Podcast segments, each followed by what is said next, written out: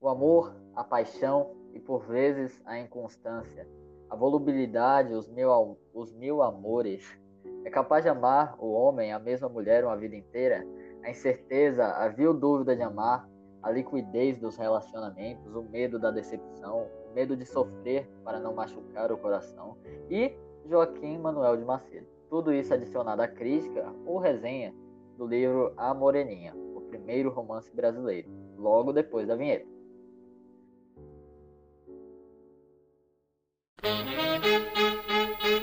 Bem-vindos a mais um episódio do Desconhecedores.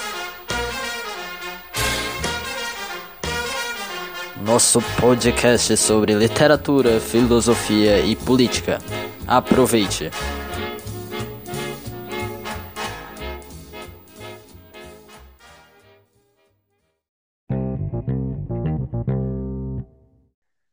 Bom dia, boa tarde, boa noite, meus queridos. Bem-vindos ao nosso oitavo episódio. Já estamos evoluindo aqui, não é mesmo? E como vocês viram na introdução, vamos falar de amor, de romance, paixão. E, na verdade, do primeiro romance brasileiro de todos os tempos. Assim, existem controvérsias, né? Porque A Moreninha foi publicada em 1844, um ano depois de um escritor muito popular na época, Teixeira e Souza, publicaram em, em capítulos o romance O Filho do Pescador. Porém, devido às falhas técnicas e desenvolvimento do enredo, chegou-se ao consenso dos estudiosos que Moreninha seria o primeiro romance brasileiro válido. Teixeira e Souza se contorce nesse momento em seu túmulo, né? Coitado do sujeito. Perdeu o título de primeiro romancista do Brasil. Mas antes de falar dos temas principais, vou deixar meu colega Sócrates se apresentar e falar um pouquinho do que ocorria no resto do mundo no momento em que a Moreninha chegava à mão da população brasileira. Bem-vindo, Sócrates. Oh, obrigado, Bertão. Boa noite, boa tarde, bom dia a todos os nossos ouvintes. Então, bom, esse vai ser um, eu tenho quase certeza que será um tema bem inovador, será um tema bem interessante de se debater aqui. Mas agora vamos falar um pouco do âmbito literário, como estava o resto do mundo naquela época, como havia dos outros países, como estava a questão do romance. Alguns exemplos estão na França. Neste ano, em 1844, Alexandre Dumas, o maior de todos os folhetistas, que publica folhetins no jornal com pedaços de suas histórias, lançava suas obras mais famosas, Hoje de Monte Cristo e Os Três Mosqueteiros, que até hoje faz sucesso com séries, ou até mesmo se baseia em outras histórias. Nos Estados Unidos, Edgar Allan Poe lançava seu último conto com o clássico personagem August Dupin, o inquestionável inspirador de Sherlock Holmes. Logo, a Moreninha tinha aí grandes concorrentes. E bota grandes nisso, né? Bota grandes. Né?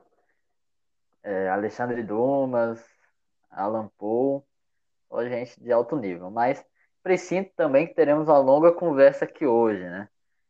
Mas vamos falar agora um pouco de Joaquim Manuel de Macedo, né? Quem foi esse sujeito? Bom, essa é uma figura bem interessante. Joaquim nasceu em Itaburaí, no Rio de Janeiro, em 1820. Então, fazendo os cálculos, aos 24 anos ele estreava na literatura. No mesmo ano, ele se formava em medicina. Por isso, quando lemos A Moreninha, vemos várias cenas que trazem o tema da medicina consigo, né? Quando ele vai medicar a senhora lá, enfim. É, é um tema bem recorrente no, no livro. E, bom, Moreninha foi um sucesso enorme, né? Cativando a população brasileira da época em geral. Algumas coisas que favoreceram esse sucesso foram a linguagem simples que Joaquim usa no livro, o que fez com que toda a população, independente do nível escolar acadêmico, pudesse usufruir das aventuras de Augusto e Catarina. No momento, por exemplo, eu estou lendo Senhora, de José de Alencar, que era um conterrâneo de Macedo, né? E é nítido como a linguagem do, do Macedo é muito mais simples, bem mais compreensível. E isso não é ruim, tá? Pelo contrário, favorece um número muito maior de pessoas e talvez isso explique o grande sucesso que teve.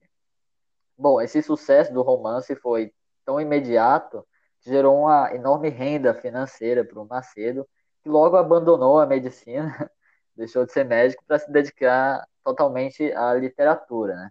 Assim, Macedo foi um fenômeno, mas não só isso, afinal, fenômenos passam, mas se tornou um cara extremamente influente até o final de sua vida.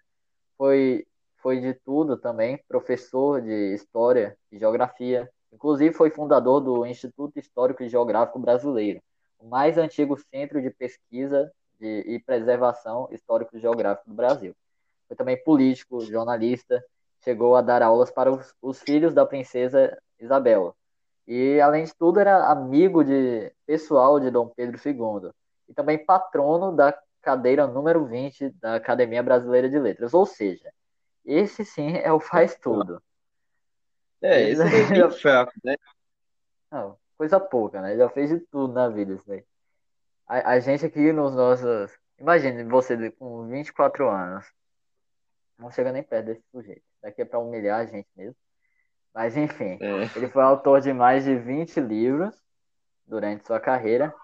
E aí os senhores e senhoras vão me perguntar, né? Qual foi a inspiração para a personagem de Catarina, que seria a Moreninha, né? Sei que ninguém se perguntou isso, mas é uma curiosidade, legal que meu colega aqui vai falar um pouco sobre. Eu espero, né? Sim, daí fala assim. Bom, vamos lá. Joaquim, Joaquim Manuel de Macedo casou-se com a Maria Catarina Sondéa após 10 anos de namoro secreto. O pai da moça, um, um rico dono de engenho de Itaboraí, opunha-se à união e cedeu somente depois de Macedo foi condecorado em 1849 com a Ordem da Rosa pelo imperador. No entanto, Maria, Maria Catarina sempre fora a musa inspiradora de Macedo, a moreninha da vida real do escritor. Macedo morreu aos 62 anos e foi escolhido patrono da cadeira 20 da Academia Brasileira de Letras, como Bertrand disse, cujo prim- o primeiro ocupante foi Salvador de Mendonça, amigo conterrâneo de Macedo. Após sua morte, consta que Ma- Maria Catarina tenha ficado na miséria, foi obrigada a solicitar uma pensão à princesa Isabel. Né, cara? É. Aí está Coisa o- séria. a grande inspiração. É, Sim. é Catarina o nome dela também, né? Então não é coincidência. É, Mas nada é coincidência nessa vida, né? Mas encerrando a sessão de curiosidades sobre o livro e a importância que ele teve, né? Vamos ao que interessa.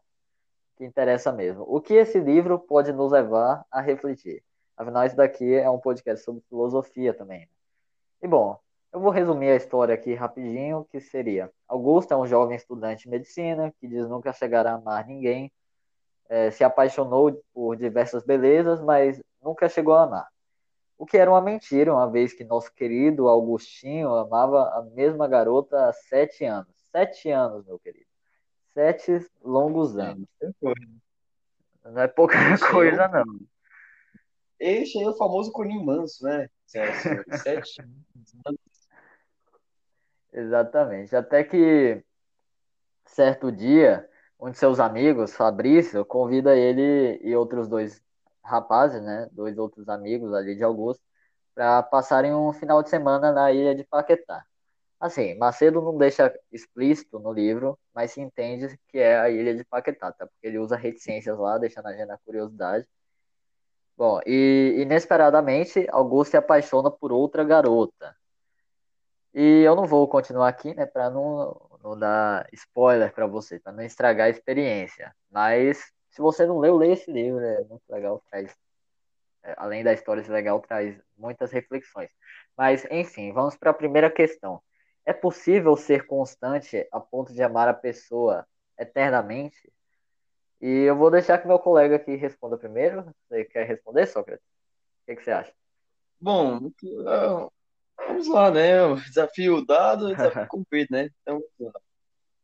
Assim, para ser bem sincero, a questão do amor eterno, isso é, ah, é um tanto bem forte, né? Você dizer amar uma pessoa para o resto de minha vida. Eu acho que pode ser possível quando você realmente acha a pessoa certa, quando você vê que aquela pessoa lhe traz felicidade, que você finalmente achou a pessoa que você quer passar seus anos de vida, você quer envelhecer, você quer morrer ao lado dela. Eu acho que eu acho que quando a gente ama, tem uma, tem uma paixãozinha, a gente vai pensar, não, é essa a pessoa certa. É isso mesmo, eu tô sentindo, ela me ama, o olhar dela, não, vai. Meu, meu amigo, não vai com essa conversa, não, por favor. Vai dar ruim depois que você. É Mas quando poeta. você vê que tá dando certo realmente, exatamente. quando você tá vendo que, tá, que vai estar tá fluindo, que ela também quer o relacionamento, porque assim, um relacionamento, ele tem que ser, tem várias, ele tem que ter duas bases, a de você, você quer que aquele relacionamento dure, e da pessoa também. Quando você vê que tá dando certo, que vai dar realmente certo, que seus pais aprovam, tudo tá dando certo, dependendo da sua religião, a sua religião também aprova isso, porque tem algumas religiões que aprovam um casamento ou no outro, dependendo de algumas circunstâncias, mas enfim, uh, quando você vê que está tudo colaborando para dar certo, eu acho que você olha, não, é, é isso mesmo. E, cara, quando você ama realmente aquela pessoa, porque há uma diferente o amor é aproximadamente mais que quatro anos, acho que tem uma pesquisa assim, não sei direito, mais de quatro, cinco anos, o nosso querido aqui amou sete anos, né, o nosso autor. Então, ele sabia mesmo que era realmente amar. Então, se você tá num relacionamento bastante tempo com essa pessoa, você já fala, não, já tá na hora de casar, você ama ela, então, meu amigo, vai fundo, entendeu? Eu acho que pode existir sim essa questão do amor eterno. Sim, você a vida eu acho que pode ser inconstante também em relação a algumas coisas, mas eu acho que dependendo do amor, dependendo de como vai o seu relacionamento, dependendo com quem você está se relacionando, as coisas que ocorrem na sua vida, eu acho que dependendo de, de certas ocasiões, eu acho que sim, mas também pode que não. Quando você ama, ah, só porque meus pais recomendaram, entendeu? Tipo, ah, um casamento arranjado, que infelizmente ainda acontece no Brasil e em outros países. ou, ah, eu só vou namorar esse aqui porque é da minha região, é conhecida meu parente, coisa assim. Eu acho que aí acho que não, o amor não fica eterno. Você começa a cansar, porque não era a pessoa que você queria ficar realmente. Então eu acho que depende muito, depende de ocasiões, ou, uh, depende muito de decisões também, de coisas que acontecem no meio geral que envolvam a questão do relacionamento. Mas aí, Bertão, o que, que o senhor acha sobre isso? Já vi que esse episódio vai ser um fac amoroso. Lá, das dicas amorosas de pessoas nada experientes. Realmente. Mas bom, né? Primeiramente, eu gostaria de acabar com esse mito, essa ideia de que o amor seja infinito, né? Porque, primeiramente, nem a vida é infinita, quanto mais o amor. É, né? tem isso, é. tem isso. Esse tem de amor infinito, amor eterno, é uma romantização bem romantizada do, das coisas. Mas assim, quando eu quero dizer o amor eterno, é tipo a sua vida, né? Não vai Sim. depois da vida. Aí, eu, aí isso é um pouco difícil, meu camarada. Aí tá pedindo muito. Aí, aí já é outro, outro, outro episódio, outros esquemas. Exatamente. Existe amor depois da morte? Olha, né? Mas.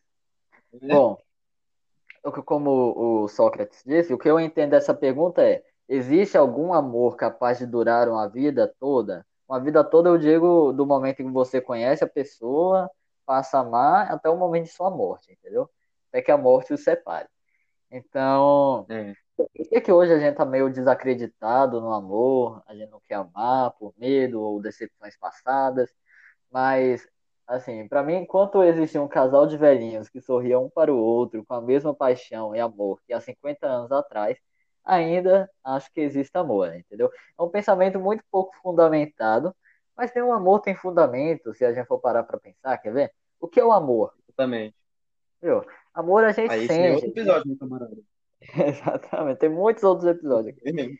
Amor a gente sente, não precisamos explicar, entendeu? Então, é, podia aprofundar muito nisso aqui, mas vou, vou deixar nisso. Amor a gente sente, não precisamos explicar. Então, para mim é isso, sabe? E eu acho muito triste essa descrença pelo amor, e que se tornou tão influente na nossa sociedade que as pessoas, principalmente os, os jovens dinâmicos por aí, não querem mais saber de amar, sabe? Parece que o amor só existe em filmes dos anos 80, aqueles clichês. É. Só existe no cinema o amor agora, né? Mas é. É, eu acho que as pessoas têm passado a buscar só o carnal, a paixão, o corpo, sabe? Eu acho que isso desfavorece é. muito o amor. E a gente, eu, eu acho que a gente ainda vai falar hoje aqui sobre a liquidez dos relacionamentos, né, de Bauman, e eu acho que isso daqui ilustra bastante, que é isso de não Sim. durar muito, mas voltando à pergunta principal, né, que eu não respondi até agora, é possível amar a mesma pessoa durante a vida toda? Bom, eu gostaria de usar uma frase aqui do Aldous Huxley, eu acho que é assim que fala o nome dele, é o autor de Admirável Mundo Novo, a distopia, né? Ele afirma o seguinte: a constância é contrária à própria natureza, contrária à vida. As únicas pessoas completamente constantes são os mortos. Então, por essa frase aqui, você já pode pensar, não, então ele acha que é impossível amar alguém a vida inteira, afinal, tudo é inconstante. Mas realmente, a vida é inconstante, é, as coisas são inconstantes, tudo, todas as coisas estão passíveis de mudança e tendem a mudar. E, mas eu acho que a verdadeira questão aqui não é essa, mas é se o amor consegue sobreviver, consegue suportar essas mudanças. E minha resposta é sim. Para mim, o amor suporta, suporta mudanças, suporta essa inconstância. Porque se existe um sentimento que suporta mudanças, sofrimentos, perdas e erros, é o amor. Então, afinal, é o amor que liga as pessoas. É, isso é bem clichê, sabe? Parece propaganda de, de Médicos Sem Fronteiras, mas é isso, cara, entendeu? We are the world. The children. Ai, meu Deus do céu. É, é, muito clichê falar isso, mas, sabe, é, é, uma frase que eu vi esses dias, eu não sei nem quem, quem é o autor dela, mas fala assim, às vezes o óbvio precisa ser dito, entendeu? Às vezes a gente não quer falar o óbvio, mas o óbvio precisa ser dito. Sabe, eu acho que é, essa é uma questão bem profunda, sabe? Às vezes a gente esquece é, do óbvio, às vezes a gente esquece que o amor liga uma pessoa a outra, às vezes a gente esquece de coisas tão simples. E isso tem sido um mal muito grande para a gente, tem sido um mal muito grande para a nossa sociedade. E, bom, então, sim, é, resumidamente, sim, é, é, possível amar a pessoa uma vida inteira. Caso contrário, não existiriam tantos casamentos que duram uma vida inteira, né? E mais, desacreditar no amor é desacreditar na vida e na sua beleza, é olhar para o mundo e dizer, não vale a pena. Mas depois da minha palestra aqui, podemos ir ao segundo tópico ou você quer falar mais alguma coisa? Senhor? Ah, eu acho que eu tenho um pouquinho a acrescentar também, que, bom, uhum. essa questão, a gente tem que ver o, a questão do óbvio mesmo, como é, o autor disse. Eu tenho com certeza que esse autor deve ser do Instagram, cara. Eu fico com uma raiva disso. Os caras ficam falando um negócio mó inspirador, mó bonitinho. Mas quem que é o ator? Eu não sei, pai. Mas enfim. Uh, eu acho que a gente tem que falar o óbvio, sim, porque Cara, se existem tantas pessoas em casamentos, não só como casamentos que deram muito errado, mas tem seus motivos para dar errado, por que não pode existir casamentos que durem 50 anos? Entendeu? Eu acho que é algo muito lindo você envelhecer amando alguém, desde que você era jovem, sabe? Viver aquela vida inteira ao lado dela, amando ela. Eu, eu, eu não sei se eu sou muito romântico assim, mas eu acho algo que. Eu acho que como um outro, uh, eu não sei, como um filósofo que disse, se a gente consegue imaginar isso, é porque consegue, porque pode existir, que isso existe mesmo. Então eu acho que se a gente consegue imaginar alguém amando uma outra pessoa, uh, desde que ela conheceu, desde que ela uh, tem algum contato com ela, até a sua morte, eu acho que se a gente consegue raciocinar isso, a gente consegue levar isso na prática também. Então eu acho que pode existir sim. Uhum. É, realmente foi no Instagram que eu peguei essa frase. O pior é quando o povo erra a citação, né? Fala que, sei lá, uma frase, pega uma frase do. É, do foi Mandela. Einstein. Nossa. É, isso, Einstein, é, Einstein, ele, além de tudo, ele recebe todos os créditos de frase no Instagram, entendeu? Qualquer coisa que você vê lá Nossa. foi Einstein que falou, ou tem a foto do Einstein. Eu não entendo essas coisas, não. É coisa de autoajuda. É, uma foto legal que é uma foto em preto. Eu acho que ele deve se revirar num caixão, assim, pelo, pelo amor de Deus. Pode colocar. Inventa um negócio mais bonitinho, pelo menos, por favor. Exatamente. Não, o povo, é, esse povo de autoajuda aí, vai lá. Pega uma foto aleatória, geralmente alguém que teve sucesso na vida, coloca lá. Mas enfim, eu quero ler um texto aqui, um trecho do, do livro. É, eu não sei em que capítulo tá, deve estar tá no quinto, não sei. Mas ele fala assim: é, eu acho que é o Augusto. O Augusto vai falar lá no, no jantar. Ele fala o seguinte: A minha inconstância é natural, justa e sem dúvida estimável. Eu vejo uma senhora bela, amo-a e não porque ela seja senhora, mas porque é bela. Logo, eu amo a beleza. Ora, esse atributo não foi exclusivamente dado a uma senhora, e quando encontro em outra, fora, fora injustiça, que eu despreze nesta, aquilo mesmo que tanto amei na primeira. Então, eu acho que isso daqui é extremamente atual. É o que? As pessoas estão buscando beleza. É, e estão buscando tanto essa beleza que quando a beleza de uma se cansa, vai para a beleza da outra, entendeu? Eu acho que disso se vive o Tinder. Essa é a grande pegada do Tinder. Só ficar passando a tela assim, cansei. E isso, é, isso daqui foi escrito há mais de 100 anos atrás e continua extremamente atual. A pessoa descarta uma para ir atrás de outra. Eu acho que o cara, como eu disse, né, acabou de criar o Tinder nesse momento. E essa Exatamente. inconstância, né? isso de toda hora tá mudando, toda hora não conseguir firmar numa coisa, isso é um problema seríssimo na nossa sociedade que às vezes a gente não quer olhar, né? É, hoje, como é que funciona? Eu, como um jovem, não tão dinâmico, mas jovem, ainda sei pouco dos esquemas que rolam aí, né? Porque eu vou saber da palhaçada toda que acontece, mas o que chega aos meus ouvidos é o seguinte: é, como é que funciona os esquemas? A pessoa não quer mais passar um. Tipo, não, não quer mais ter compromisso com a outra. Como é que é? Vai, vai uma vez numa, numa festa, numa balada, sei lá, não sei como é que eu vou falar isso, mas vai lá é. num, num encontro, casual, vários jovens dinâmicos lá, pega, se pega, é, sai beijando todo mundo, e bebe pra caramba, fica doidão, aí transa também, é, faz sexo, né? E uso de drogas. Uso de drogas entorpecentes, e aí vai pra próxima, e vai, vai, vai. Eu acho que isso é extremamente doentio. É, as pessoas não conseguem mais parar numa coisa só. E eu acho que isso vai deixando um vazio muito grande nas pessoas porque é, tentando achar aqui alguma alguma ah esqueci uma metáfora para utilizar isso você quer falar enquanto eu penso ah, sim. o Sócrates uai uai eu queria assim uma coisa porque é o seguinte a questão do só ressaltando que você falou do vazio que assim quando você começa apenas com a, a, galera diz que é a questão do ficar você apenas tem um relacionamento com a pessoa mas sem compromisso você fica acabando sendo uma massa mordida. Por quê? Porque você vai entrando um montão de relacionamentos, mas apenas por prazer próprio, apenas por satisfação própria. É que nem outras questões sexuais, que as pessoas, ah, vamos fazer, né? Vamos, uhul, ei, vamos lá, né? Vamos nos divertir. E tá, você faz a, a divertimento lá e o que acontece? Nada, cara. Fica um vazio, porque no fundo lá você quer entrar no relacionamento sério. Você quer ficar com aquela pessoa, mas, né?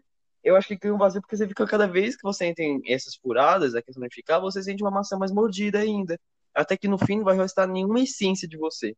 Não vai restar nenhum o fruto. Vai restar apenas a, a, a, o resto da maçã, entendeu? Tipo, quando a gente uhum. morde bastante maçã, quando a gente termina de comer, só sobe os negócios que tem dentro da semente, só sobe uhum. isso, é a mesma coisa.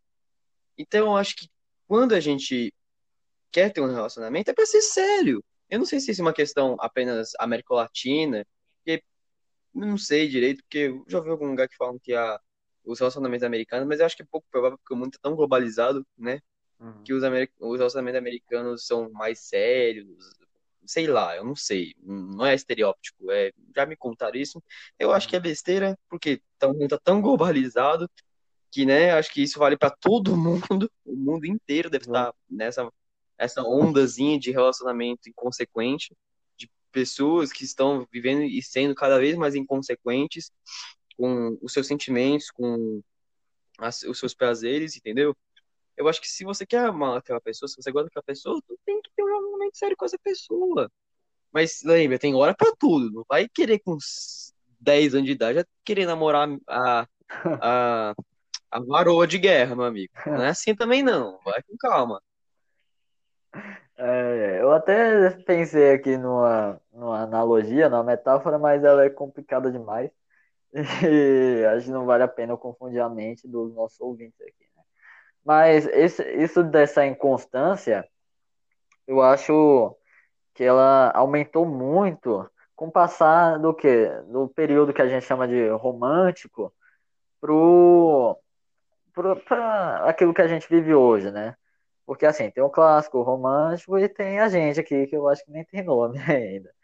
É, seria, seria o modernismo e nós somos os pós-modernistas. Eu acho que com essa passada do modernismo pro, pro pós-modernismo, houve esse, esse, choque muito grande, porque é, no, no romance, né, na, na era romântica, era aquela idealização dos sentimentos, de ah, que o amor dure para sempre, que o, o, amor é lindo, e aquela coisa, sabe? Ou, ou, se está amando perfeitamente, ou se está no fundo do poço, entendeu? É 880. É aquela idealização mesmo dos sentimentos, aquela. É, eu acho, pega, pega o sentimento, por exemplo, o amor, e eleva ao seu ápice, eleva ao máximo. E é isso que é o romantismo. E agora, na, na nossa era pós-moderna, a gente vê justamente essa descrença dessas coisas. Eu acho que as pessoas pararam e pensaram, não, isso daí é besteira. E eu acho que a gente tem que chegar no meio termo entre essas duas coisas. É... Como quase tudo, né? Quase tudo a gente tem que entrar no meio termo. Não, não é... adianta é, você elevar o sentimento ao máximo, que, né? que a queda lá em cima é grande, entendeu? E vai doer bem mais. E nem também você ficar na sua é. miséria de vida ali, sem amar ninguém, sem se relacionar com ninguém por medo, entendeu? Mas, bom, vamos ver o próximo tema aqui. É, o que eu achei interessante nesse livro também é que ele traz várias definições de amor. Isso é algo bem legal. E definições muito diferentes. Tem um até que fala que o amor é um diabo. E talvez seja mesmo. O que, que o senhor acha sobre isso, Sócrates? Uai, eu acho que eu devo discordar com a pessoa que disse essa frase, não lembro quem que foi. Mas eu, eu tenho uma definição um pouco melhor do amor. Eu acho que o amor é uma rosa perfumada com espinhos. É, tipo, é uma rosa bonita, cheirosa, que dá a atenção que quando você vê ela, você não, eu quero me apaixonar, eu quero amar alguém, eu quero, né, escolher a pessoa certa que eu gostar. Só que o problema é que quando você vai pegar ela, ela te fura, entendeu? É ah. algo muito lindo, muito bonito, só que no, quando você vai né, tocar nela, você vê que dói. Uh, uma frase muito bonita que eu acho que define muito o, a questão do pós-amor, tipo, quando um relacionamento acaba, é, acho que foi Tom Jobim que disse em uma das suas músicas que o amor é a coisa mais triste que não se desfaz. E, cara, isso é, isso é a mais pura verdade. Quando você termina um relacionamento com uma pessoa que você queria que desse certo, que você amasse de verdade, dói pra caramba, cara. Uhum. Dói até mais que um, uma dor física, sabe? Fica um negócio muito ruim. Até mesmo o Augusto do livro, ele fica dias preso no quarto, sem comer, sem querer fazer nada, porque ele não conseguia ver, ele, ele não era, tinha permissão de ver sua amada. Uhum. Então, a, a questão do, de um período difícil no relacionamento, ou até o encerramento de um relacionamento com a pessoa que você gosta, é algo extremamente dolorido e tem que ter maturidade para para você entrar no relacionamento, porque você sabe que quando acabar e se acabar e você sabe que talvez acabe, vai que não, né? Mas antes esteja preparado para isso, você tem que ter certa maturidade. Você tem que falar não, hum. quando quando acabar tudo ou quando der errado, eu vou ter que bater no peito e falar não, vou continuar minha vida. Entende? É por isso que a, a questão de você entrar no relacionamento muito cedo é um problema. Então, eu acho que é isso. Tem alguma coisa a falar, Bertê? Sim, eu, eu acho que eu, essa, é, essa música é do. Assim, João Gilberto, Tom Jobim e Vinícius de Moraes eram tudo andava de mão dada, né? Então, é. é essa letra é do Vinícius de Moraes, eu acho. Mas tem várias interpretações dela. Eu queria ler aqui um. Eu acho que eu vou até colocar ela aqui no final do podcast. É, mas eu queria ler um trecho aqui, que é justamente o que eu falei, do livro, que fala o seguinte: O amor não é efeito nem causa, nem, nem princípio nem fim, e é tudo. Tudo isso ao mesmo tempo. É uma coisa que, sim, finalmente, para encurtar as razões, amor é o diabo. Então, eu acho uma definição bem ousada, mas é, fazer o quê, né? Tem definição para tudo nessa vida. Eu tô procurando aqui outro É, exatamente. É, mas sobre isso que você falou, é o seguinte, a gente tem que amar, mas estar disposto a sofrer depois. Você sabe que é, a chance de o relacionamento acabar, de dar errado é grande, mas eu acho que os momentos entre o começo e o fim, que seria tudo que acontece, é, vale muito a pena, sabe? Os momentos, ah, sejam as dificuldades, sejam as alegrias, ah, vale a pena pelo, pela dor que você sofre depois, pela desilusão, pelo sofrimento. Mas isso é questão de opinião e experiência, né? Não vou aprofundar muito nisso agora. Experiência, Bertan? Experiência, experiência cujo ainda tenho muito para ter na vida, né? Acredito. Ah, mas bora lá. É... Ah, uma coisa que eu achei interessante aqui no livro também é que a distância e o tempo, né? A gente vê o seguinte: quando o Augusto é impedido de ficar com a, com a Catarina, ele fica doente de cama, entendeu? E me veio um questionamento sobre isso, né? É, a distância e o tempo favorecem ou desfavorecem a paixão? Quanto mais tempo, quanto mais longe você fica da pessoa, é melhor para o relacionamento ou pior? E aí, o que, é que você acha, Sócrates? Cara, eu acho que é um bom questionamento, porque eu acho que às vezes em um, determinados momentos no relacionamento você quer dar um tempo, não quer acabar, mas quer dar uma pausa, mas em outros momentos você quer ficar grudado na pessoa que você ama o tempo todo, 24 horas por dia, entendeu? Uhum. Porque o amor é isso, o amor é algo. É, é, é, eu acho que eu posso concordar, o amor é o diabo.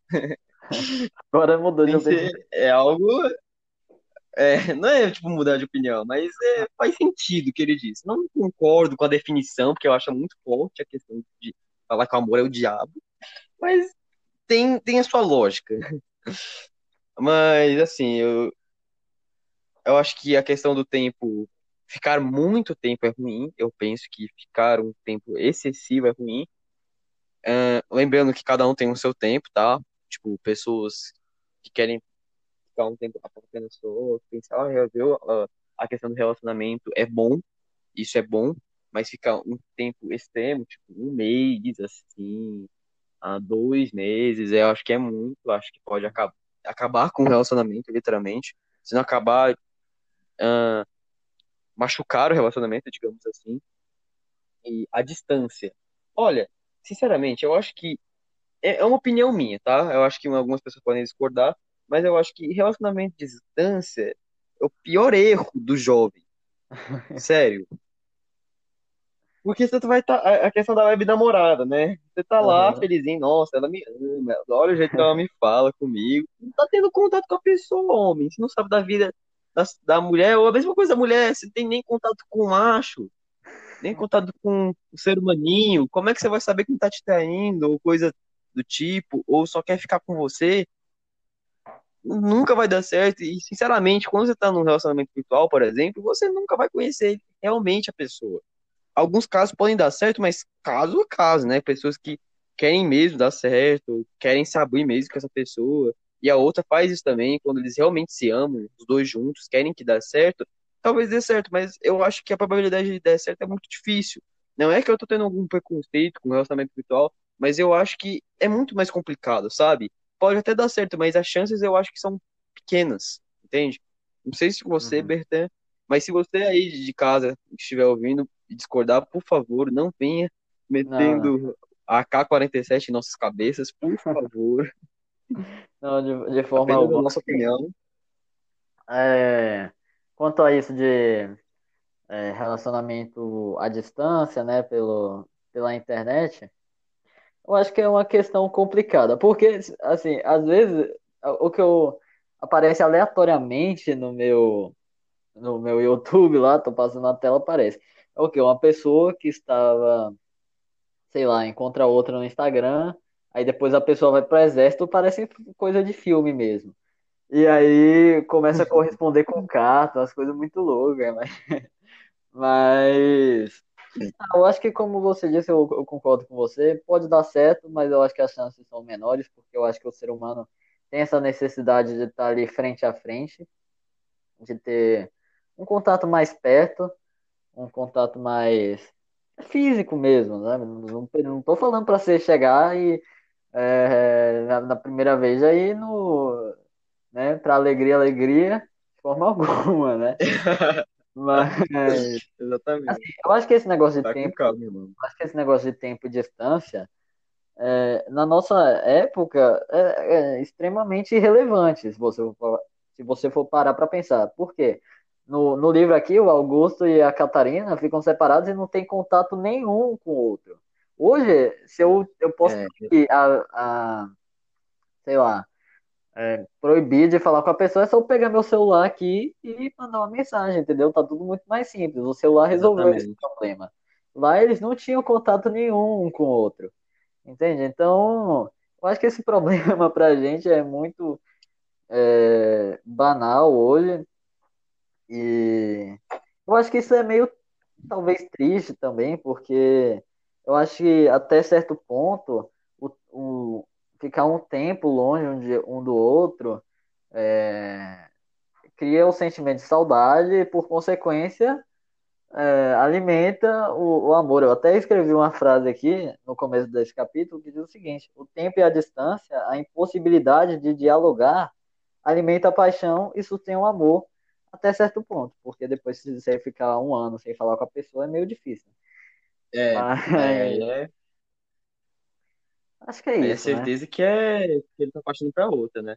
Aham. E Aí agora, é, Bertan, posso fazer uma pergunta? claro, sinta-se à vontade. Olha, e agora, como é que ficam os relacionamentos nessa pandemia? Ah, boa pergunta. Quer dizer, Eu tô me sentindo aqui um guru amoroso, assim, mas eu não tenho muita, eu tenho muita bagagem para falar disso não, mas bora lá, né? Vamos ver minha opinião. Como é que ficam os relacionamentos nessa quarentena, nessa pandemia? Sinceramente, é uma, é uma ótima pergunta, eu nunca tinha parado para pensar nisso.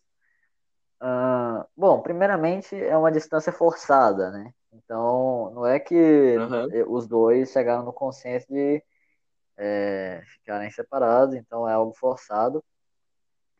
E, ah, sinceramente, eu acho que assim, é, pelo fato de termos os celulares e uma comunicação mais fácil, é, não vai afetar tanto, sabe? Porque você ainda vai ter a poss- possibilidade de conversar com a pessoa, mas eu acho que quando você reencontrar Uhum. ela, vai ser, vai ser estranho, vai, vai ser, vai ser, É, não vou dizer complicado, mas vai ser um sentimento novo, É, vai ser Sabe, você ficou tanto tempo longe da pessoa, uma pessoa que você costumava ver frequentemente, conversar frequentemente. sim, sim. Mas eu acho que assim, os relacionamentos vão continuar, talvez não normalmente, mas eu acho que a primeiro momento, pelo menos, vai ocorrer tudo bem. É, não, vai- não vamos ter problemas maiores. Agora, se fosse na, em 1918 com a gripe espanhola, aí já era outra coisa. Nossa, é, impossibilidade aí de realmente. comunicação, talvez por cartas, né? Mas todo mundo sabe que carta demora pra caramba pra chegar pra ir. Mas e você, o que que você acha sobre esse assunto? Vai, eu acho que devo concordar com você, talvez ah, não afete muitos relacionamentos, mas eu acho que alguns podem mesmo afetar, porque assim, estamos falando do ser humano, né?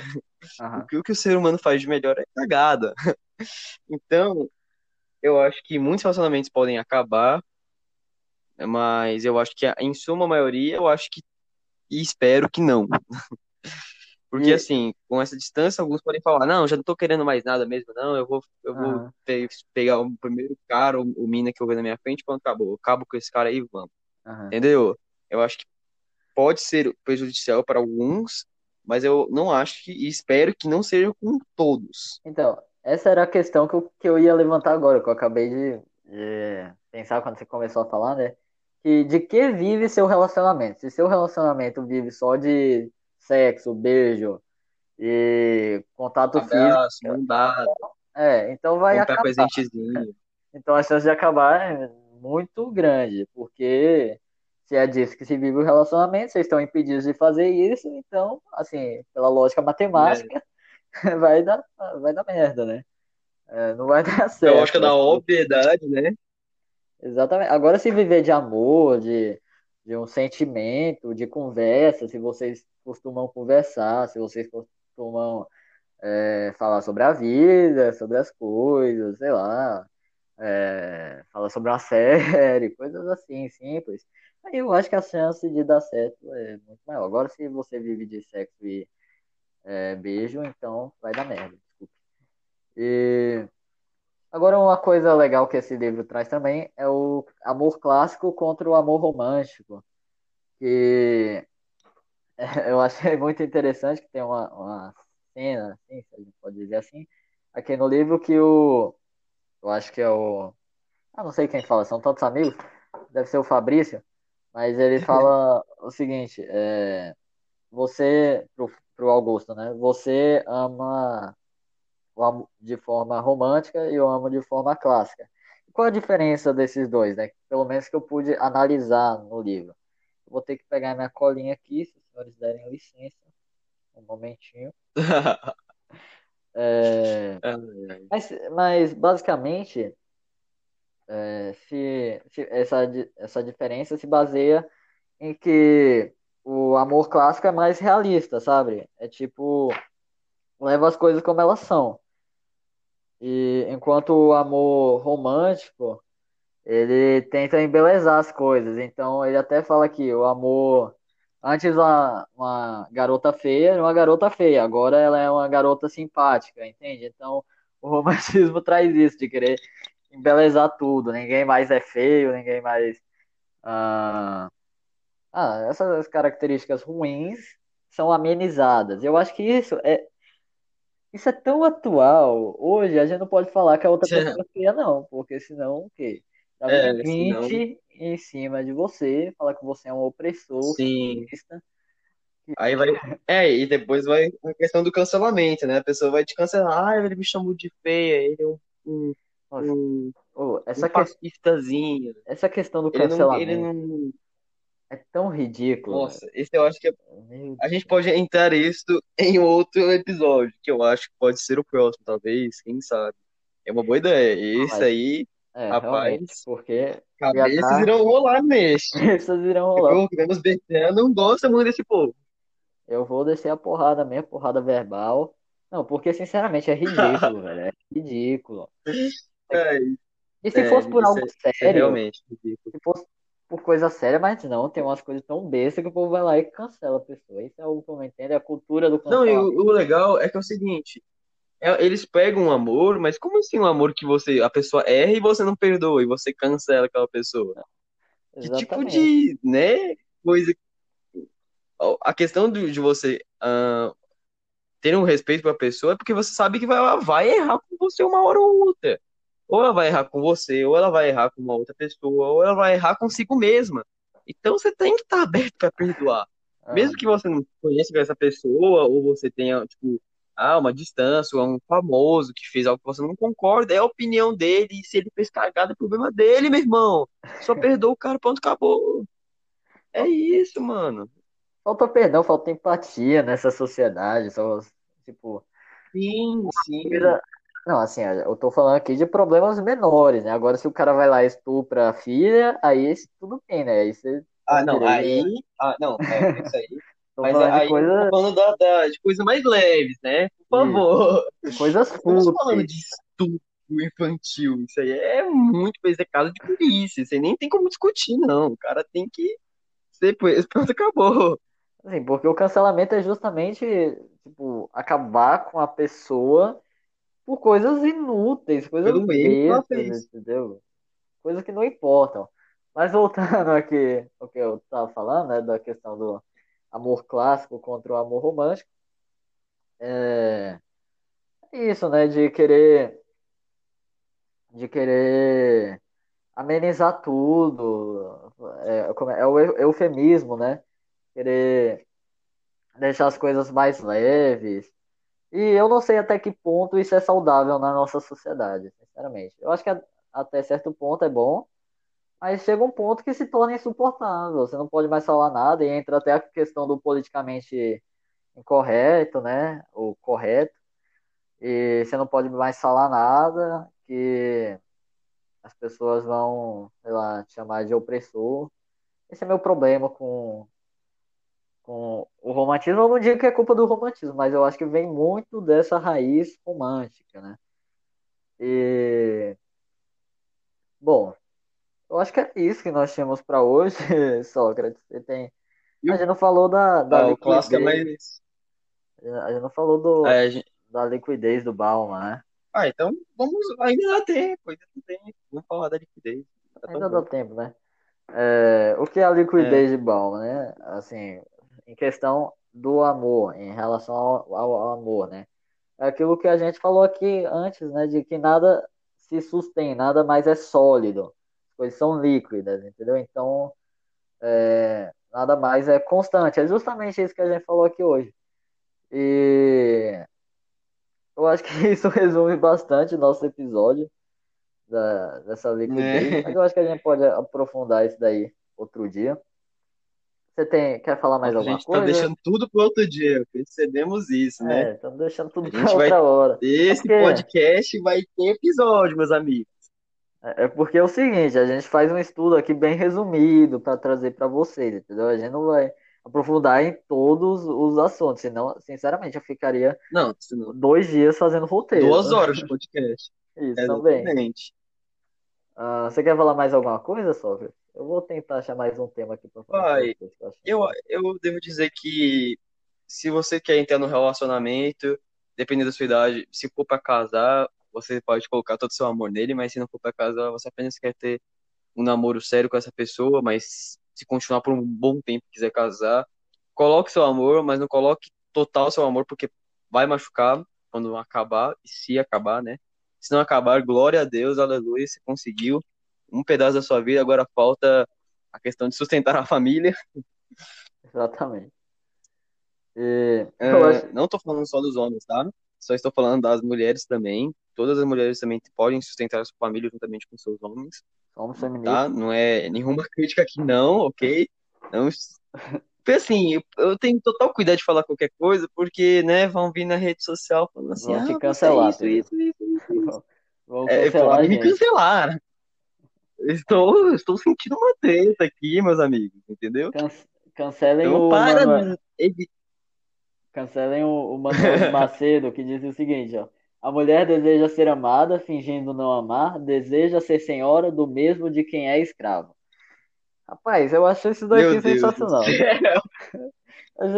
Pra quem não aqui. consegue interpretar um texto direito, vai achar que o cara é o machista, opressor, escravista do mundo. Gente, por favor, vamos, vamos, eu vou fazer uma aula de interpretação aqui, ó. A mulher deseja ser amada, não amar, deseja ser senhora do mesmo de quem é escravo. O que que ele quis dizer aqui? Que a mulher, ela ama, mas ela finge que não tá amando, entendeu? E ela quer ser senhora, ou seja, ela quer mandar pela, pra, na mesma amor que pessoa ela é. é escravizada, entendeu? E, e as, assim, garotas, facilitem nossa vida. Hashtag facilitem nossa vida. A gente que E garotos, não vão ao pé da letra, por favor. Exatamente. Ah, bom, mas eu acho que é isso. Tem uma frase aqui também que fala: Quem ama não dorme. Eu acho que isso daqui é muito legal. Que fala é, desse sentimento de paixão mesmo, né? Eu acho que isso é muito adolescente até, de Aham. passar o dia todo pensando na pessoa. Eu acho que isso é muito também do primeiro, do primeiro amor, talvez. De ficar realmente. pensando toda hora na pessoa. É algo até doentio, sabe? E quem ama não dorme tá no, no começo do livro aqui, essa frase, e no final, quem não dormiu foi quem? Augusto. Por quê? Porque tava amando. Então, Exatamente. fazendo o quê? Uma ligação aqui. Nada é coincidência, meus queridos. Nada é coincidência nessa É, vida.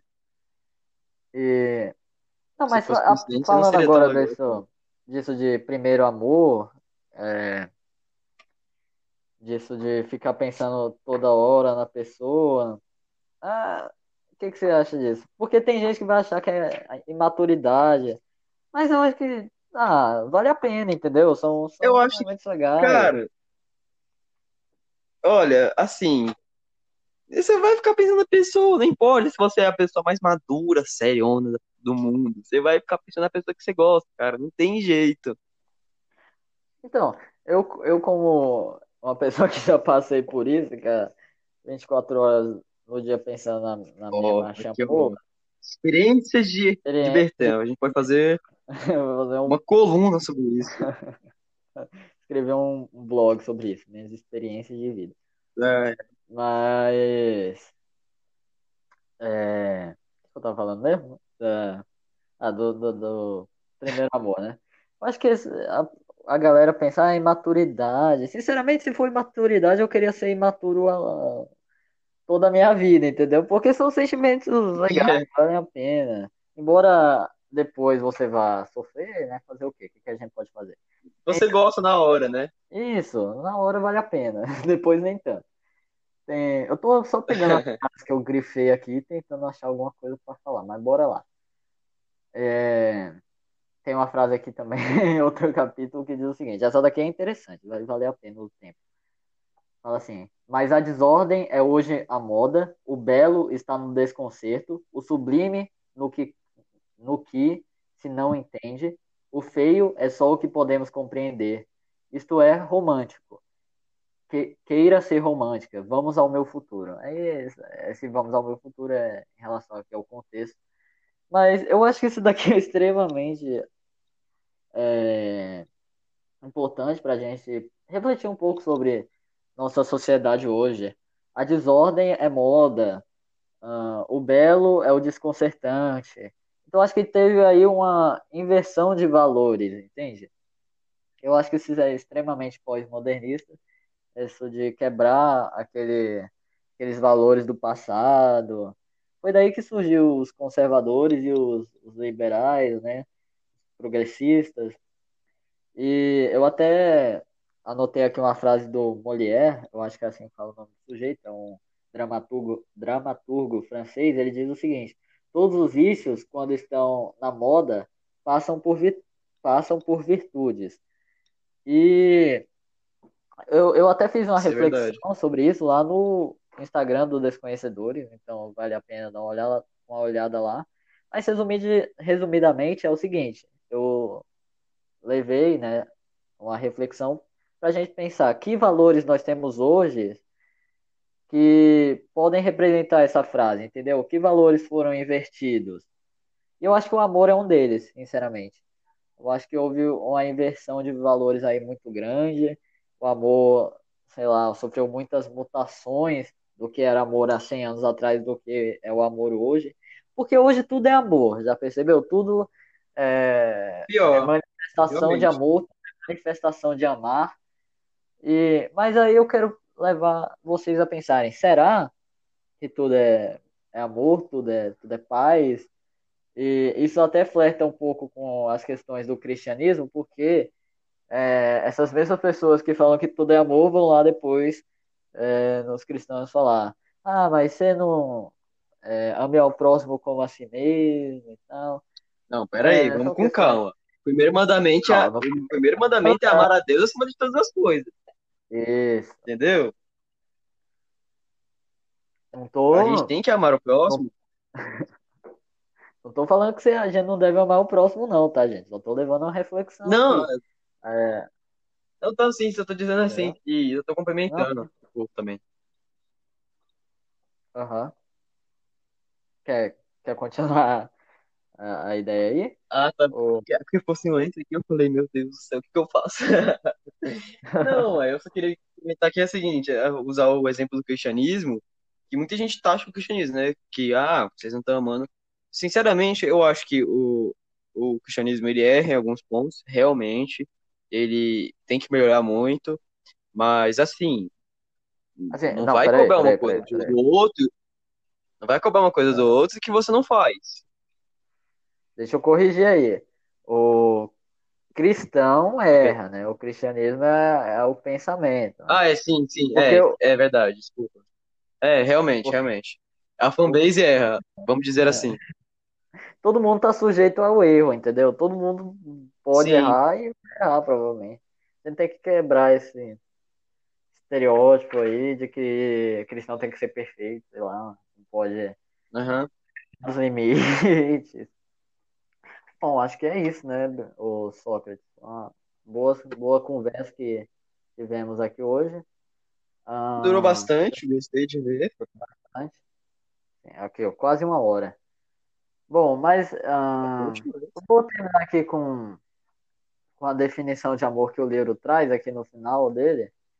Ele fala o seguinte, o Manuel de Macedo, ele descreve assim: O amor faz o velho criança, o sábio doido, o rei humilde, cativo, faz mesmo às vezes com que o feio pareça bonito e o grão de areia um gigante. Eu podia encerrar assim, né?